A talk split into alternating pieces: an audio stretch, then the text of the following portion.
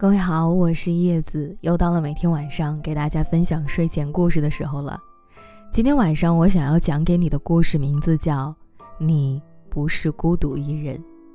我再重复一遍，这次去往太空的，是在世界上孤身一人且不被爱的家伙，在漫长的星空里承载着人类几十亿生灵的希望和使命，在多维的边界。最接近黑洞的漩涡，在时间脉搏的裂缝里，你注定是一个人前往的。这艘飞船没有设计任何返航的计划，所以你是如何被选上的？米奇出发前捣弄着手表，小心翼翼地把每一个螺丝镶嵌紧。这是我爸留给我的。我在这世上没有任何家人了。我抬头望向机舱，大概还有不到三个小时，我会被它永久发向宇宙深处。能被选上的人，都在地球没有任何牵绊，注定是太阳的尘埃。人类经历了很多年的认知，才意识到，爱是唯一可以超越时间与空间的事物，它比任何一种信号都更为强烈。也最容易暴露地球文明。没有牵挂的人，才足以对抗漫长孤独的银河漂泊。那些让人胆战的、丧失道德的、战战兢兢的、失重的、透明的。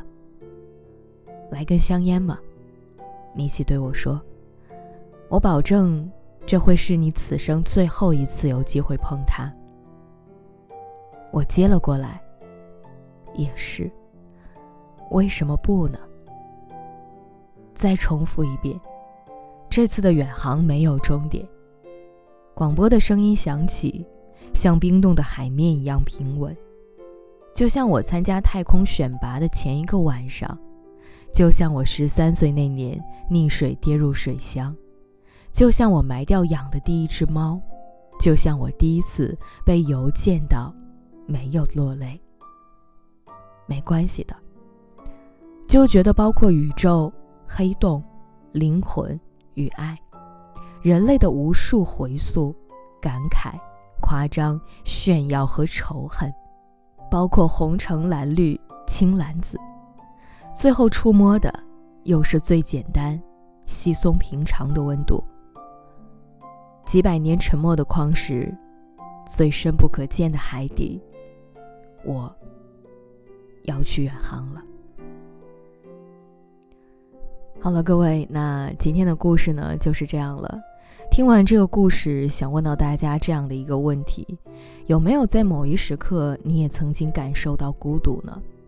其实，相对于广袤无垠的宇宙来说，我们每个人都是一个独立的个体。那希望你能够享受孤独，并且热爱生活。